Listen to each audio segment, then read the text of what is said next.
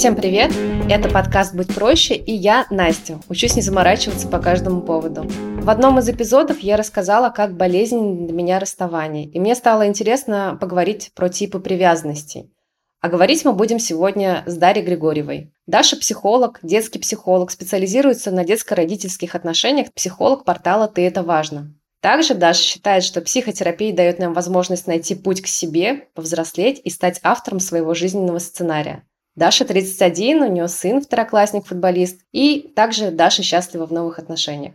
Привет, Даша. Привет, Настя. Я думаю, что такая очень достаточно интересная тема, потому что в последнее время мы часто слышим про типы привязанности, про то, как это может повлиять на наши отношения в настоящем. Поэтому хочется начать с того, какие типы привязанности бывают, ну, самые основные. Основные типы привязанности, их всего четыре. Один надежный и три, соответственно, ненадежных. Я подробнее с удовольствием раскрою да, эту тему, расскажу о них. Для начала хочется, наверное, рассказать слушателям о том, а что-то такое привязанность. Все слышали, да, об этом, а, каждый понимает по-своему. В общем, привязанность — это наша эмоциональная связь с другим человеком. И формируется она с момента рождения, то есть в раннем детстве возникает первоначально у ребенка с близким, значимым взрослым, который о нем и заботится. Как правило, это мать, но бывает по-разному. Это может быть отец, бабушка, дедушка, опекун. И, собственно, Джон Болби — это психолог, психиатр, психотерапевт, основоположник теории привязанности, утверждал, что дети рождаются биологически запрограммированными на формирование привязанности к другому человеку потому что это помогает ребенку выжить. И если мы вспомним, как выглядит и ведет себя новорожденный малыш, то становится понятно, что действительно он полностью зависит от взрослого, оказавшегося рядом. При рождении младенец имеет врожденные рефлексы и импульсы. Ну, всем известно, что первичный рефлекс у человека это какой? Хватательный и сосательный. Импульс – это плач, с помощью которого ребенок привлекает к себе внимание и говорит о том, что что-то не так, ему нужен взрослый. Собственно, вот эти врожденные рефлексы и импульсы заложены в нас природой для того, чтобы привлечь внимание и удержать рядом взрослого родителя. И от того, какая сформируется связь, как чутко будет реагировать на потребности ребенка, взрослый, оказавшийся рядом, насколько эмоционально насыщенно будет их общение, от этого и зависит, насколько будет удовлетворена наша базовая потребность в безопасности. И неспроста в психологии, в принципе, первые несколько месяцев после рождения, в перинатальной психологии в том числе, называют периодом донашивания. То есть ребенок, он вроде на свет появился, от тела мамы отделился, но мы ему все так же сильно нужны, это в течение какого периода, получается, мы очень сильно нужны ребенку? Считается вот по многим данным на самом деле по-разному. Первый год жизни точно, первые четыре месяца прям биологически жизненно необходимо. Далее у нас просто в годик происходит первый кризис, возрастной. И далее каждый кризис — это этап сепарации от родителя. Мне кажется, что, будучи в 32 года, я не отсепарирована от родителей до сих пор. Да, ну мы можем это обсудить, что такое сепарация и как она на самом деле проявляется. Собственно, если говорить про типы привязанности, их всего, как я уже сказала, четыре, и самый прекрасный, замечательный — это надежная привязанность, она же безопасная. Как ты считаешь, вообще надежный тип привязанности существует? Просто мне кажется, что нет. Существует, причем по какой-то, по-моему, американской статистике, чуть ли не у половины их населения. Далее там 25, 25, 25, 24, там 2% еще это вот распределено по ненадежным типам. У нас, конечно, я думаю, что в стране немножечко дела иначе обстоят, да, у нас людей больше с избегающим и тревожным типом привязанности, но и с надежной есть, и я их встречала как в жизни, так и в терапии они существуют. Но ты расскажешь, да, про каждый тип более подробно? Конечно, конечно. Давайте начнем с хорошего, потому что будет три не самых таких условно хороших. Надежный тип привязанности, он формируется у ребенка, у которого, собственно, общение с взрослым было эмоционально насыщенным, и значимый взрослый в первые годы жизни ребенка всегда был для него доступен. Он четко воспринимал сигналы, он адекватно реагировал на его потребности, был отзывчивый, ласковый. А когда ребенку нужна была защита, нужно было успокоиться или помощь в чем-то, взрослый выступал тут в качестве такого надежного достаточно человека, да, который ему это все предоставлял. Оказывался рядом, то есть не бросал, не избегал, не убегал. И у детей формировалась некая уверенность, что они в безопасности, что они могут спокойно расти, они могут свое внимание и энергию направить на естественное там, познание окружающего мира, они, с одной стороны, наслаждаются близостью с родителями, с другой стороны, не испытывают от них сильной зависимости. Это вот те самые кризисы, про которые я говорила, потому что тут нужно различать, отдавать любовь и реагировать на эмоциональные потребности малыша и душить любовью. Это две разные вещи родитель, который формирует у ребенка надежный тип привязанности, он, с одной стороны, его сильно любит, с другой стороны, понимает, что у ребенка есть естественная потребность делать что-то самостоятельно в соответствии с возрастом, и он дает возможность ему для проявления этой самостоятельности, не привязывает его сам к себе и слишком долго не относится к нему как к малышу, не лишая его воли. А ты сейчас говоришь про одного родителя, или все-таки под родителем понимается и мама, и папа? На самом деле, конечно, понимается и мама, и папа, но, как правило, а, функции же в семье, они распределены в первые годы жизни ребенка. А, одна фигура становится там самым близким, значимым взрослым, второй как бы тоже значимый, но они выполняют немножко разный функционал. То есть здорово, когда родители, они в одном направлении, папа и мама, много эмоций в одном именно направлении, то есть нет противоречий. Но у мужской и женской фигуры немножко разные задачи. Эмоционально-волевую сферу за ее формирование в соответствии с возрастной психологией отвечает все-таки больше мать а отец больше за когнитивное развитие и за социализацию, там, начиная с 6 лет. Ну, это вот в соответствии с возрастной психологией. По факту на практике сейчас функции распределяются несколько иначе. Сейчас много родителей, работающих дома, и полноценно как бы оба участвуют во всех отношениях с ребенком, но тут главное, чтобы в одном направлении. И важно, чтобы хотя бы один из них это давал. Это должен быть максимально осознанный родитель, чтобы прививать надежный тип привязанности ребенку. На самом деле тут скорее не про максимальную осознанность, а про собственную пролеченность и прогретость. То есть понятно, что мы передаем ребенку неосознанно свой собственный тип привязанности. Что сами в детстве получили, тем, собственно, и делимся. Другого нет.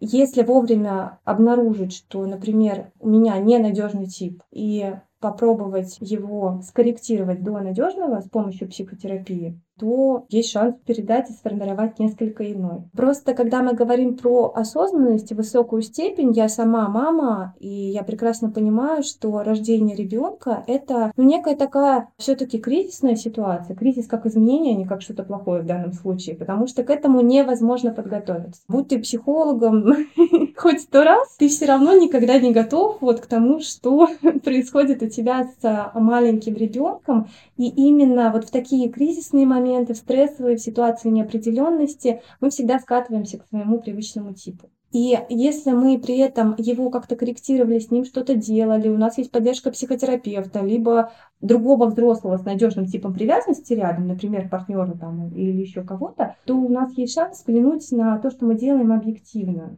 Иначе нет, когда мы находимся внутри ситуации. Поэтому тут скорее, да, про пролеченность взрослого. Поэтому в России такой маленький процент людей с надежным типом привязанности, на мой взгляд. Потому что, во-первых, в Америке, мне кажется, это более прогрессирует психотерапия в том числе, чем в России. В России это только сейчас как бы уже такой набирает обороты, скажем так, на мой взгляд. Да, согласна. У нас э, такой менталитет, что очень долго к психологам и к психиатрам относились так, какими-то такими стереотипами.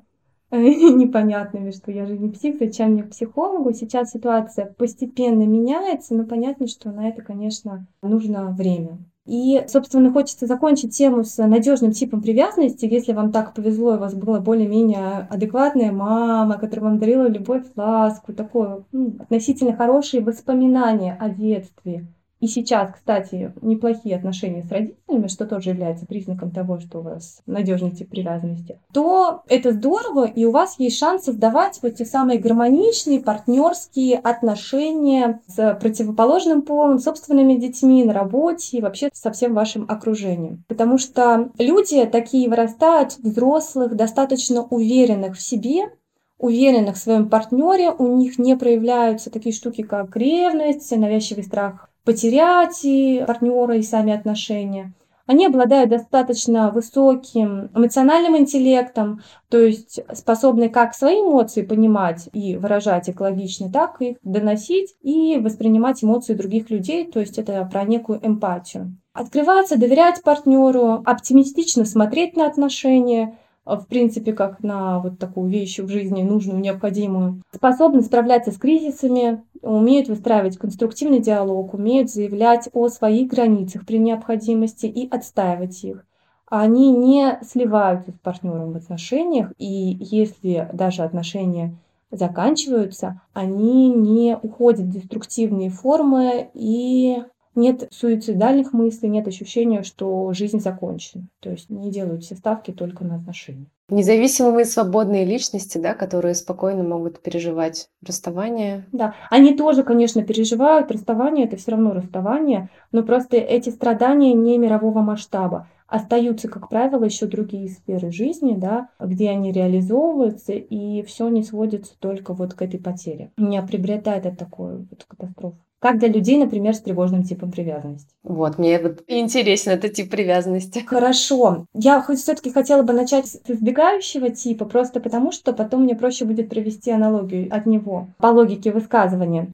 Избегающий, отвергающий тип. Это тип э, ненадежной привязанности, и он характеризуется тем, что люди, они как бы избегают близости всякими возможными и невозможными способами. В детстве, как правило, у таких детей эмоционально были недоступны холодны, безразличны к ребенку, либо наоборот, они были сверхтребовательны, но тоже как бы не считались его чувствами и потребностями, вот как, как стена глухая. Иногда это были психопатические родители, непредсказуемые, зависимые, либо родители-нарциссы, да, сосредоточенные только на своей персоне. И когда ребенку вот в самый нужный период времени а, была нужна их эмоциональная поддержка, вообще разделение эмоционального опыта, какой-то отклик, они либо игнорировали, либо вот прям сливались. Никак не реагировали эмоционально, даже агрессии. Агрессию, как правило, ну, такие родители подавляют. То есть им это самим было неинтересно и незнакомо, потому что, ну, опять же, мы отдаем то, что сами имеем, видимо, не имели. Это бывают такие очень функциональные родители. Они про то, что ребенка нужно накормить, одеть, выучить, на ноги поставить, а все остальное ну, это не ко мне. Типа чисто технически, да? Никаких не про эмоций. любовь, да, им просто не знакомо там, как глухая стена. Избегание физического контакта, избегание эмоционального контакта, им непонятно про что это абсолютно таким родителям. И, собственно, ребенок вот бьется, бьется какое-то время об эту стену, но в какой-то момент он привыкает к тому, что его потребности игнорируются, что его отвергают, поэтому он уходит в такую позицию, ну и мне тоже ничего от вас не нужно, замыкается и на подсознательном уровне у него такая установка формируется, что не стоит открываться кому-либо, все равно ведь отвергнут. Он уже со временем перестает жаловаться, уже не бежит к маме за помощью, вообще, в принципе, никому не бежит за помощью, потому что ну, как бы миру он не доверяет. И людям в мире тоже, потому что у нас отношение к миру и к людям формируется через первичные отношения с нашими родителями. Это тоже важно запомнить. То есть все переживания внутри себя? Скорее, это и переживания внутри себя. У них, в принципе, не формируется эмоциональная сфера. То есть у таких людей вот эта эмоциональность, она замораживается, потому что не было вот этого эмпатического опыта с родителями. Родители их не научили чувствовать чувства и пользоваться эмоциями. Сами не умели. И они скорее заглушают свою истинную природную потребность, она всех нас есть, и в любви. Они ее заглушают, она в них все равно есть на подсознательном уровне, но формируется такая некая психологическая защита, как будто он забывает об этой потребности и, собственно, избирает такую сдержанную, безразличную манеру поведения, чтобы избежать новых разочарований. Защита нас защищает от этой первичной, самой больной травмы, от отвержения, от разочарования своей потребности в любви к родителям. И такое поведение закрепляется в устойчивую такую установку отчужденной независимости. Взрослые люди, если мы говорим про вот эту эмоциональную сферу, они как бы вообще не чувствуют. Они вырастают как будто такие вот носороги, их мало что берет и трогает. Они не сильно и не дифференцируют свои эмоции, то есть не различают оттенки радости или печали, или грусти, или обиды, там этого нет. Там может быть, например, хорошо-плохо, удовлетворен, не вот настолько. Эмоциональная глухота. Но если говорить про то, какие еще взрослые из них вырастают, это такие люди, вот я не знаю, сейчас попробую портрет описать, может быть, вы своих каких-то знакомых или себя в них узнаете. Ощущение создают таких гордых и неприступных как будто им не очень-то надо, вот это все про отношения. И они создают ощущение абсолютной невключенности как в отношения, и кажется, что отношения им вообще не нужны, но на самом деле это не так. И им крайне трудно доверять людям, они привыкли рассчитывать только на себя. Они при этом могут находиться в длительных отношениях, но это всегда такая внешняя картинка. Нет наполненности никакой эмоциональной в этих отношениях. Они такие функциональные. Близость для таких людей болезненна, они сознательно держат дистанцию. Вкладываются вот именно в этот ролик, в социальную картинку и в то, чтобы заглушить вот эту вот пустоту внутреннюю, потребность в любви материальными благами. Такие люди, кстати, часто становятся социально успешными. Они добиваются многого в карьере и в материальном плане, либо они могут быть очень интеллектуальными. Им важно в чем-то быть лучшими. Либо потому, что у них родительские ожидания переформировались, такие социальные да, ожидания, либо ну вот просто потому, что им очень важно доминировать, контролировать и так далее. Завышенная самооценка у таких людей, она скорее как защита. Сверхуверенность. И эта самая защита, которая в детстве сформировалась, она их как бы отделяет от собственных чувств и потребностей. Но становится частью личности, и все, они как бы с ней сливаются. Таким людям сложно обращаться за помощью и поддержкой, потому что у них есть такое ощущение, что тогда идеальный образ, который они выстраивали, развалится. Но вот ты сейчас рассказываешь, и знаешь, у меня портрет этого человека. Возможно, среди моих знакомых есть люди не совсем на все сто процентов, вот именно по всем этим критериям, но вот что-то есть такие отблески какие-то. Ну, тут важно говорить, что, во-первых, э, в чистой форме, наверное, тип привязанности, ну, говорить не нужно, это такая очень жесткая классификация, потому что в течение своего жизненного опыта человек все равно, он так или иначе приходит к каким-то выводам, пробует по-другому. Его опыт, он тоже как-то видоизменяется, он сам способен, в принципе, попробовать поменять там сценарий отношений, и психотерапию никто отменял. Поэтому тут мы скорее говорим о репрезентации, о поведенческих проявлениях какого-то типа. И эти поведенческие проявления, они могут быть разные, потому что это зависит от того, что было в детстве. Вот я говорила, что это могут быть либо такие функциональные эмоционально холодные родители, либо это такие вот, если это родитель нарцисс, да, который сосредоточен на себе и, в принципе, любить не умеет и все внимание при себя, они могут сделать ребенка своим нарциссическим продолжением. Например, все в семье врачи, давай-ка ты тоже будешь врачом. Нет, мама, я хочу стать балерином. Нет, ты будешь врачом. Потребности ребенка задвинулись. Но ребенок всегда нуждается в каком-то внимании и э, в каком-то проявлении любви от родителей, и он не знает, какие проявления правильные и неправильные. Он ребенок. Ему легче соответствовать вот этим ожиданиям, чтобы получить это родительское внимание, да, чем отказаться в пользу чего-то другого. Поэтому они начинают соответствовать. Если мать нарцисс, например, говорила, что там ты должен быть лучшим. Ну, самореализовывала за счет ребенка. А все остальные, соответственно, плохие, вот эту установку они берут из детства. И тогда этот человек еще, помимо того, что он такой весь самоуверенный и успешный, будет остальных, как правило, считать, ну, не ок. Ну, вообще людям с избегающим типом, так, если очень уж грубо э, завернуть, я ок, а остальные не очень. Угу, поняла. У отвергающих наоборот. У отвергающего типа остальные око, я нет. Это следующий тип привязанности отвергающий? Да, это следующий тип привязанности. Не знаю, нужно ли останавливаться тут с избегающим типом на отношениях, но я думаю, что понятно, что все так или иначе читали, слышали, видели или состояли в созависимых отношениях. И вот самые такие, как магнитик, притягивающиеся к друг другу, это тревожный тип к избегающему, потому что они друг друга компенсируют в отношениях. Значит, один вечно будет догонять, второй убегать, а когда тому станет все равно, возвращаться. И, в общем, это нездоровые отношения, но очень часто они создаются. Я думаю, что у каждого человека был опыт нездоровых отношений. Это нормально. Хорошо. Так переходим к тревожному типу. Главный страх у такого типа привязанности, у людей с таким типом привязанности, это страх покинутости. Поэтому они стремятся к слиянию с другими. В детстве родители у таких детей, как правило, были непредсказуемы. Это часто деструктивные семьи, где один из родителей оба, например, алкоголики.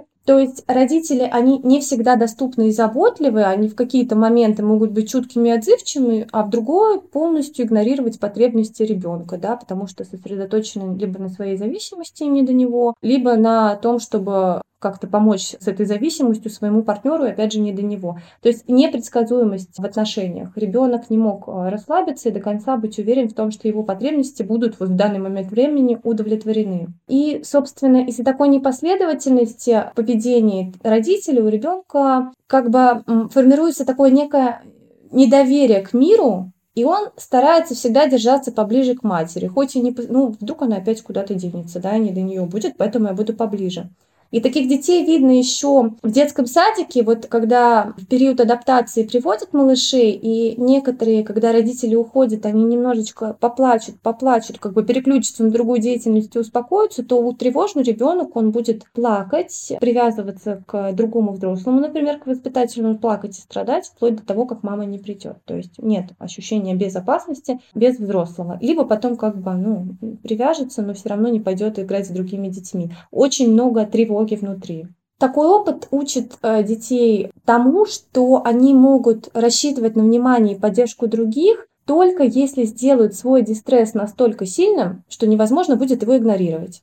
То есть они проявляют сильные эмоциональные реакции, страдания, истерики для того, чтобы мама и, там, или папа, ну, значимый взрослый, обратили уже на них внимание. У меня вопрос, наверное, забегая вперед, а как это проявляется в отношениях уже вот даже с противоположным полом? С противоположным полом это очень интересно проявляется в отношениях. На самом деле там есть два типа. Истерический вектор проявления беспомощности, а второй вектор проявления гневного отвержения. Это уже скорее про такой избегающий тревожный тип. Собственно, в отношениях такие люди стремятся, как я уже говорила, в высокой степени к эмоциональной близости с партнером вплоть до слияния и растворения в нем. У них при этом внутри, в глубине, есть всегда недоверие и страх отвержения. То есть отношения формируются вроде близкие, эмоциональные, но как бы нет. Отношения у них выходят на первый план, затмевая собой все остальные сферы жизни. Партнер становится центром а, вселенной, они они постоянно озабочены мысли о нем. Они как бы живут разумом партнера. Не обязательно только партнера, вообще в принципе человека, с которым они находятся вот в этих близких отношениях. То есть у них психологическая опора, центр психологической тяжести находится не внутри, а вовне. И если в избегающем типе там нет доверия к внешнему миру, потому что он враждебен, недружелюбен, у них нет доверия к себе у них в детстве оно не сформировалось. И поэтому им кажется, что ну, остальные люди умнее, сильнее, они переполнены вот такой неуверенностью, низкой самооценкой, страхами. Обычно такие люди очень эмоциональны, и они как бы захлестывают своими эмоциями других людей. У них так и формируется контакт. Но по факту самим разобраться, что в них, они не могут, там хаос. И очень большой страх есть, почему они так стремятся все время быть в отношениях, что если я окажусь один на один со своими эмоциями, я не справлюсь. Все, меня затопит, я не разберусь. Мне нужен кто-то, да, чтобы мне стало легче. Это такое ощущение, сформированное некой внутренней беспомощностью. И на этой беспомощности иногда это прирастает в такую жертвенность, иногда это такие очень драматичные люди. Они манипулируют. Они манипулируют в отношениях, не всегда это там, сознательная манипуляция, им действительно, когда они в психотерапию приходят, э, им кажется, что они вот беспомощны. Но потом, когда ты начинаешь немножко разбирать историю жизни, смотри, вот тут ты молодец, вот ты тут сам. То есть задача психотерапии с такими людьми сформировать и укрепить взрослую позицию, контейнировать эмоции, научить их там присоединить к мыслям, что-то делать и обратить внимание клиента, взрастить в нем вот такую внутреннюю опору на себя. То есть дать другой некий опыт, кроме вот этого симбиоза и слияния, кроме паразитизма с другим человеком, других отношений, другой формы близости, более как бы ну, здоровой и осознанной. Я думаю, что вот тоже слушая все критерии по данному типу привязанности, я думаю, что большинство людей, ну, что-то откликается из этого. Вот даже среди моих знакомых, даже если просто проанализировать свой тип привязанности, то вот, наверное, в юности у меня был именно этот тип привязанности. Ну, на самом деле это очень здорово, что ты сейчас можешь его осознать, потому что это приходит не ко всем, и очень многие годы люди живут и действительно считают, вот изолированные своей проблемой, что с ними что-то не так, что у них там вот такой тип личности, вот такой стресс, что особенно если как бы у тебя тревожный тип, то ты думаешь, все остальные лучше исправляются. Нет осознания того, что дело не всегда в тебе и нет твоей вины в том, что так произошло, что ты так реагируешь, а самообвинение и самобичевание при этом присутствуют, и они как бы ни энергии, ни ресурсы не добавляют. Поэтому Иногда знать нам полезно просто для того, чтобы вовремя отстать от себя. И начать жить нормальной жизнью, да. Принять себя, да, и начать жить нормальной жизнью. И нельзя тревожному типу, конечно, поддерживать вот эту жертвенность, потому что когда ты в себе начинаешь копаться и думать, все, я не могу. Отношения, кстати, вот для...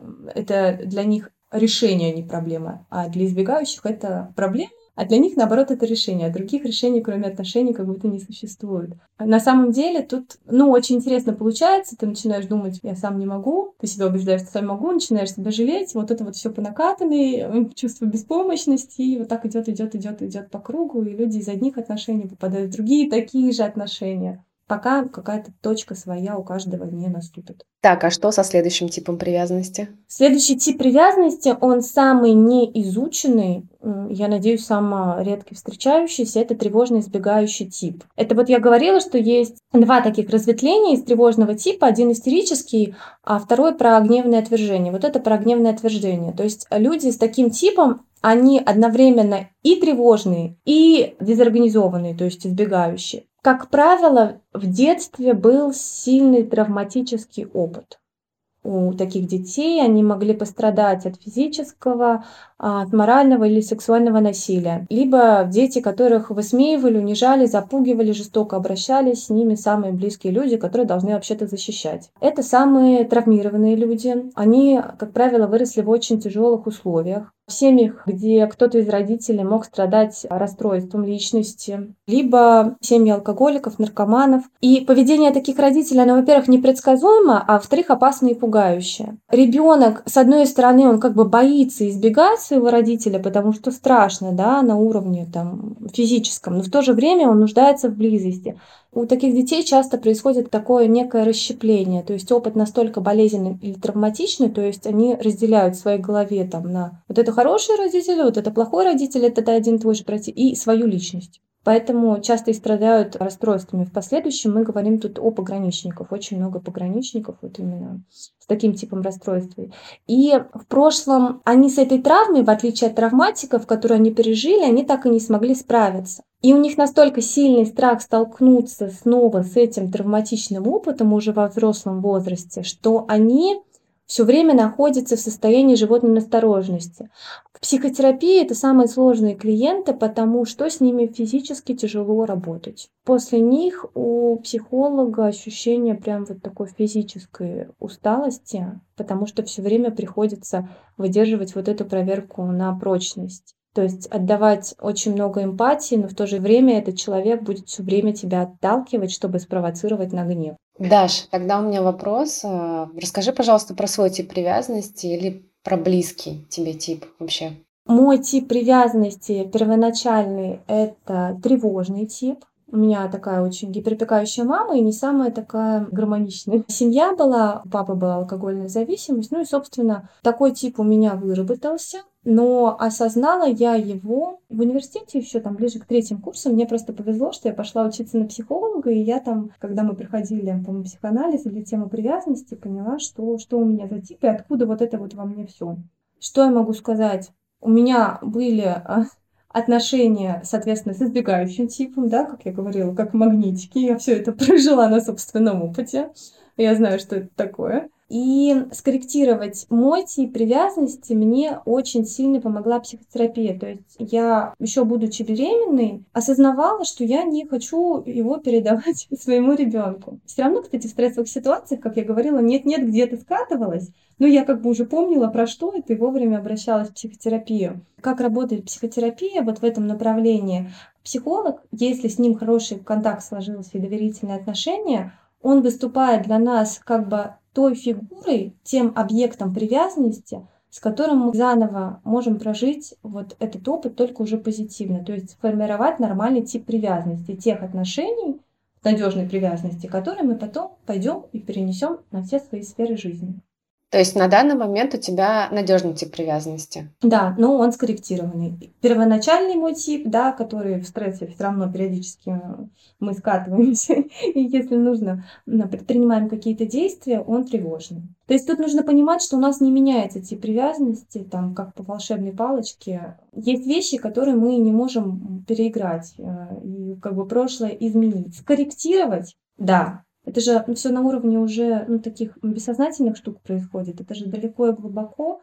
И когда какой-то стресс или угроза, мы иногда скатываемся да, вот в свой первичный тип. Но чувствуем уже, где у нас тревога поднимается благодаря психологу, как она в теле выражается, а что нам хочется вот так вот по инерции срочно сделать, а насколько это адекватно. Для нас в последнее время мы вообще-то умеем делать по-другому и можем себя вернуть. Вот это как раз про ту осознанность, которую ты говорила, которую мы уже обладаем, чтобы сознательно сделать выбор.